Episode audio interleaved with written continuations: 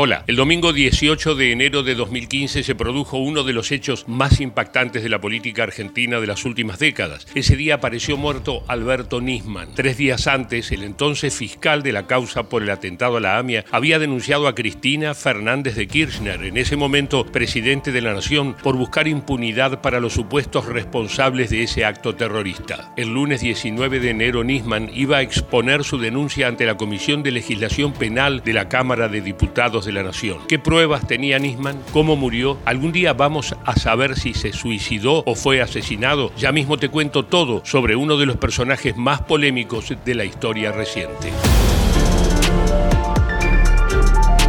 Natalio Alberto Nisman nació en 1963 y fue un fiscal de gran trayectoria. Padre de dos hijas, mediático y casado hasta 2012 con la jueza Sandra Arroyo Salgado, Nisman había investigado la causa AMIA desde 1997. Se hizo cargo de la investigación del atentado de la mutual israelita ocurrido en 1994 que dejó 85 muertos y cientos heridos.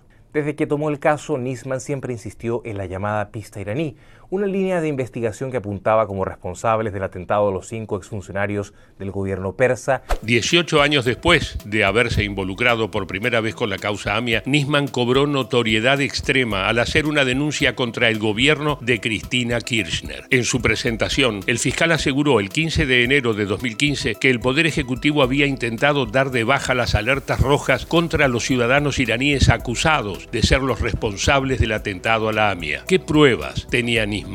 Alberto Nisman fue un hilo conductor fundamental, fue el designado fiscal en la UFIAMIA en el año 2005 y no solamente acreditó la participación de los altos dignatarios de la República Islámica de Irán, de Hezbollah, determinando que fue obra de Irán y Siria en la República Argentina y que Irán fue el responsable. El memorándum se firma en el 2013 y se lo plantea como el inicio de un proceso de una negociación para destrabar la causa. Eso es una gran mentira, y repito, no equivocación, mentira. El memorándum, es la, la firma del memorándum, es la finalización de un proceso de impunidad que empieza dos años antes. En enero del 2011, la presidenta Cristina Fernández de Kirchner le ordena a su canciller que hay que desinvolucrar, por los motivos que ahora voy a explicar, eh, a Irán de la causa AMIA. Dos días después del 17 de enero, Ronald Noble, que había sido secretario general de Interpol desde 2000 hasta 2014, desestimó la denuncia de Nisman, alegando que ningún funcionario del gobierno argentino había tratado de cancelar las alertas rojas. A las diez y media de la noche del domingo 18 de enero, Sara Garfunkel, madre del fiscal, fue al departamento de su hijo en Puerto Madero porque había sido avisada de que él no respondía llamados. En el baño encontró la puerta cerrada. Cuando quiso abrir, notó que la propia cabeza de Nisman trababa el acceso y había un charco de sangre. El fiscal tenía un disparo en la cabeza y a su lado había una pistola calibre 22. Lamentablemente ha fallecido el fiscal Nisman. Lo confirmo como fiscal a cargo de la investigación que la voy a llevar yo junto con el juzgado de instrucción 25 pero la investigación está en cabeza de mi fiscalía. No puedo aventurar en este momento ningún tipo de pronóstico no sería prudente de mi parte. La conmoción fue total. El personaje público del que más se hablaba en los medios y en la calle había aparecido muerto de un tiro. Enseguida surgieron dos teorías opuestas e incompatibles entre sí y que dividieron al país. De un lado, quienes consideraban que Nisman había sido asesinado por su denuncia contra la presidenta e incluso la acusaban a ella de manera directa. Se llegó a hablar de un grupo comando que entró en el edificio, burló todas las medidas de seguridad y las cámaras, asesinó a Nisman en el baño y logró escapar sin que nadie lo notara. Toda la serie de profanaciones que se cometieron inmediatamente después. En la misma escena del crimen, poco tiempo después llegó eh, Bernie, eh, la, fiscal, pudimos ver las fotos, las filmaciones ese ejército de gente pisoteando las, pruebas, pisoteando los rastros, pisoteando la sangre. Fue una profanación a la denuncia de Alberto Nisman. Del otro lado, estaban quienes aseguraban que el fiscal se había suicidado por la presión de los servicios de inteligencia y al notar la debilidad de sus supuestas pruebas contra el gobierno. ¿Y vos qué pensás? Cada quien en este caso tiene su propia opinión.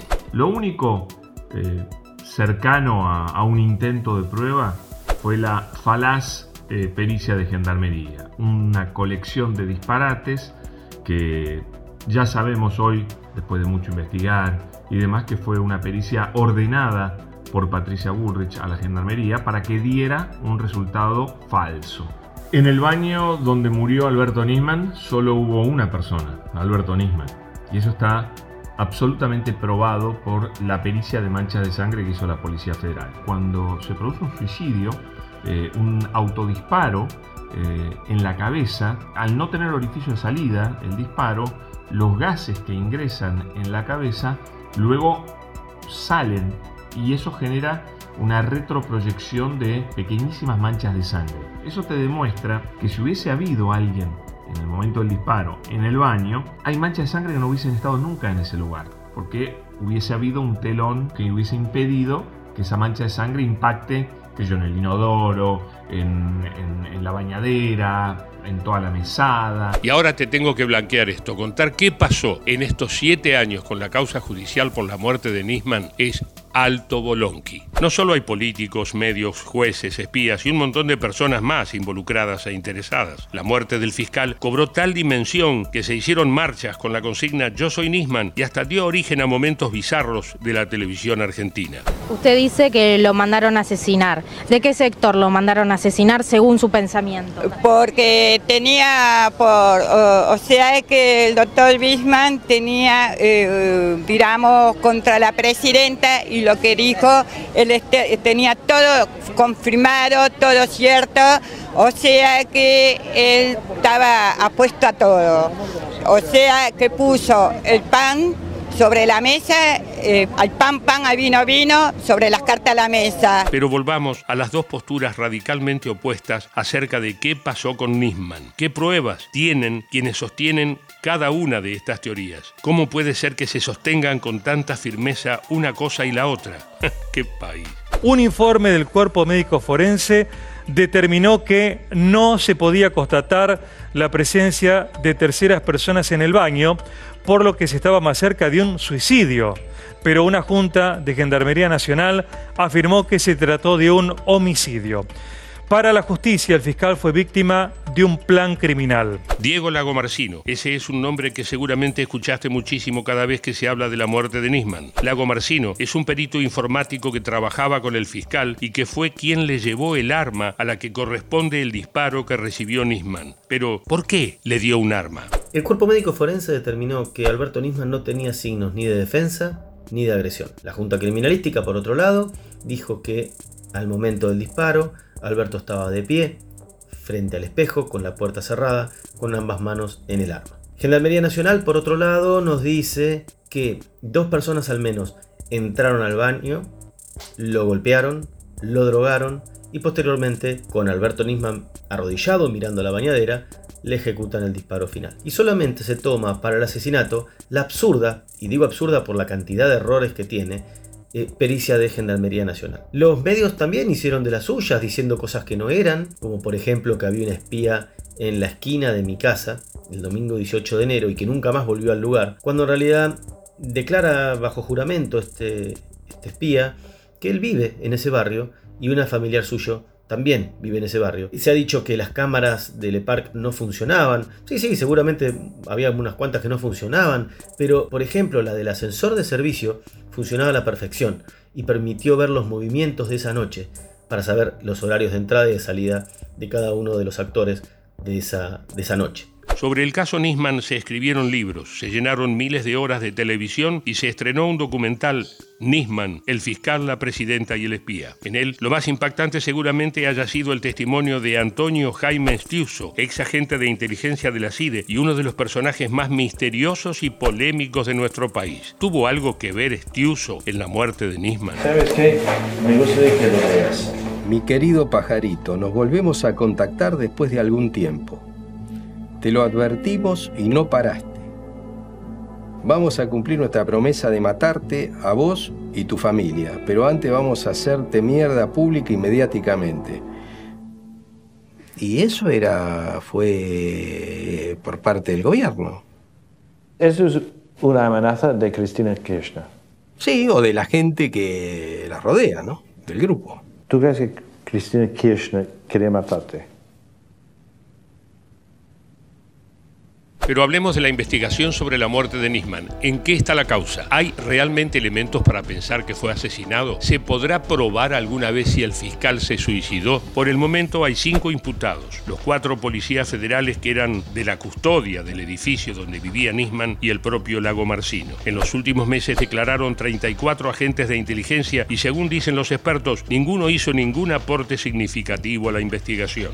Después de la muerte de Nisman, no solo se habló acerca de si fue un suicidio o un asesinato, también se investigó su patrimonio. Un mes después de que el fiscal fuera encontrado muerto, se supo que tenía una cuenta bancaria no declarada en Estados Unidos. Así, se empezó una causa por lavado de dinero por la que fueron embargados los bienes de su madre, Sara Garfunkel, de su hermana y de Diego Lagomarcino. Pero no fue el único escándalo relacionado con el fiscal muerto, no. Hasta se habló de que tenía supuestos vínculos con la prostitución y la pedofilia. Acá la lista no se conoce. Se ha hablado y hemos eh, hurgado durante toda la, jornada en distintos medios argentinos eh, y entre otras cosas que encontramos fue una relación muy estrecha entre eh, Santos y Nisman, ¿verdad? Este, donde, bueno, en un artículo de la revista Noticias se hablaba de una vinculación fuerte de Nisman, que Nisman lo esperaba en un boliche de la zona de Palermo, si no me equivoco, Rosebar, eh, donde, bueno, los jueves en la tarde o en la noche, bueno, allí tenía encuentro con algunas de las chicas que pertenecían precisamente al staff de Santos. Por eso esa vinculación que se hace particularmente con el fiscal Nisman. La muerte de Nisman fue un antes y un después en la vida pública argentina. Este tema, en un año electoral como fue 2015, marcó la agenda política y hoy, siete años después, sigue siendo tópico de discusión permanente. Sabremos algún día con precisión si Alberto Nisman se suicidó o fue asesinado. La respuesta, amigos, amigas, amigues, parece estar muy lejos de ser definitiva. Chau y hasta la próxima.